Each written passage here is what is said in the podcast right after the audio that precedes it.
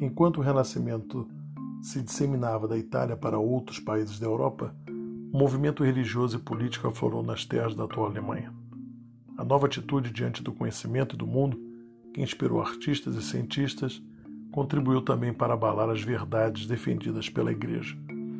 Durante os séculos conhecidos como a Idade Média, a Igreja era a instituição mais rica e poderosa do Ocidente medieval. O Papa, a maior autoridade da Igreja, intermediava conflitos entre grandes senhores, celebrava acordos entre países, interferia na escolha de reis, entre outras funções. Durante o processo de formação das monarquias nacionais europeias, o poder do Papa, líder de todos os cristãos na Europa, tornou-se uma ameaça ao poder dos reis e suas respectivas nações. Os reis entendiam que o fato de o Papa cobrar vários impostos em toda a Europa e carrear o dinheiro para Roma empobrecia seus respectivos reinos. A burguesia em ascensão também estava insatisfeita com a doutrina oficial da Igreja Católica, que se opunha ao empréstimo de dinheiro a juros, usura, e ao livre estabelecimento de preço de mercadorias. Entre os populares havia muita insatisfação com os representantes da Igreja. O clero era acusado também de lucrar com o comércio de artigos religiosos e de não respeitar o celibato bispos e padres eram vistos vendendo relíquias, como pedaços de madeira, dizendo que pertenciam à cruz de Cristo, por exemplo. Além disso, arrecadavam dinheiro com a venda de indulgências, isto é, o perdão dos pecados em troca de uma doação em dinheiro à igreja. Muitos cristãos, percebendo que parte do clero estava afastado dos ensinamentos de Cristo, tentaram reformar a igreja sem desligar-se dela. Outros movimentos pleitearam mudanças religiosas e sociais radicais, tendo sido chamados, por isso, de heréticos.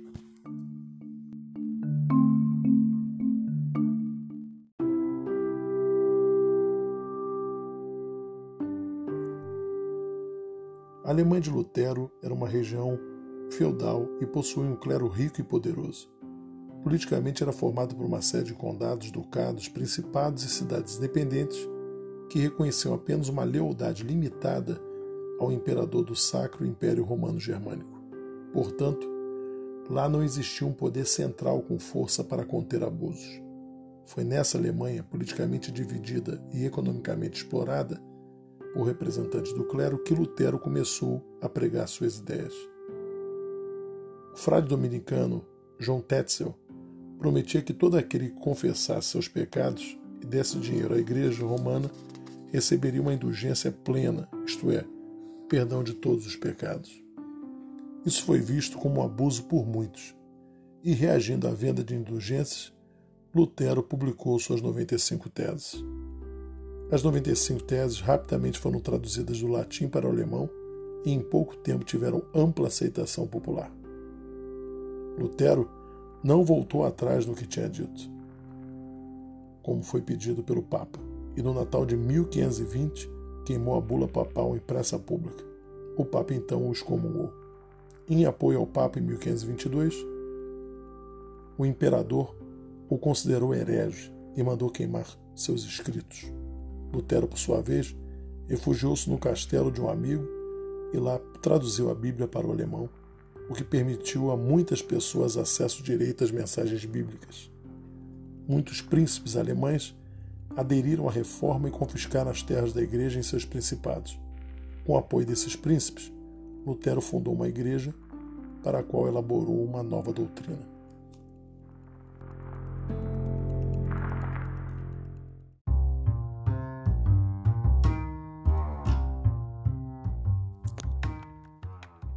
Principais pontos da doutrina luterana. A justificação pela fé. Para Lutero, somente a fé em Deus salva. A Bíblia é a única fonte de verdade. Todo cristão é capaz de interpretar a Bíblia por si mesmo. O celibato clerical. A ideia de que o Papa é infalível e o culto às imagens não tem fundamento. O batismo e a Eucaristia são os únicos dois sacramentos reconhecidos. O ofício religioso deve ser ministrado na língua nacional e não em latim. Alguns aspectos do luteranismo, como a leitura individual do Novo Testamento, no qual Cristo mostra seu comprometimento com os pobres e oprimidos, atrair e motivar as massas camponesas a se revoltarem, que aconteceu entre 1523 e 1525 e não recebeu nenhum apoio de Lutero. Foi duramente reprimido esses movimentos, as revoltas camponesas, pelos exércitos da nobreza. O luteranismo continuou avançando rapidamente. As divergências entre os príncipes alemães deram origem a guerras religiosas que se prolongaram até 1555. A assinatura da de Augsburgo estabeleceu o princípio de que a religião de uma região será a mesma que a do seu príncipe. Concluía-se assim o rompimento da unidade religiosa da Europa Ocidental.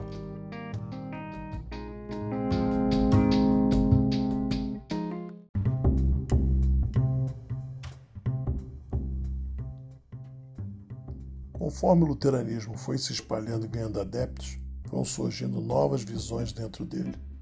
Uma dessas visões é a do reformador francês João Calvino. Calvino acreditava que a salvação acontece apenas pela fé, rejeitava o culto às imagens e admitia apenas dois sacramentos, o batismo e a Eucaristia. Mas a base de sua doutrina era a crença na predestinação absoluta. As pessoas nada podiam fazer para mudar seu destino. Alguns indivíduos estavam predestinados à salvação eterna, outros à morte eterna.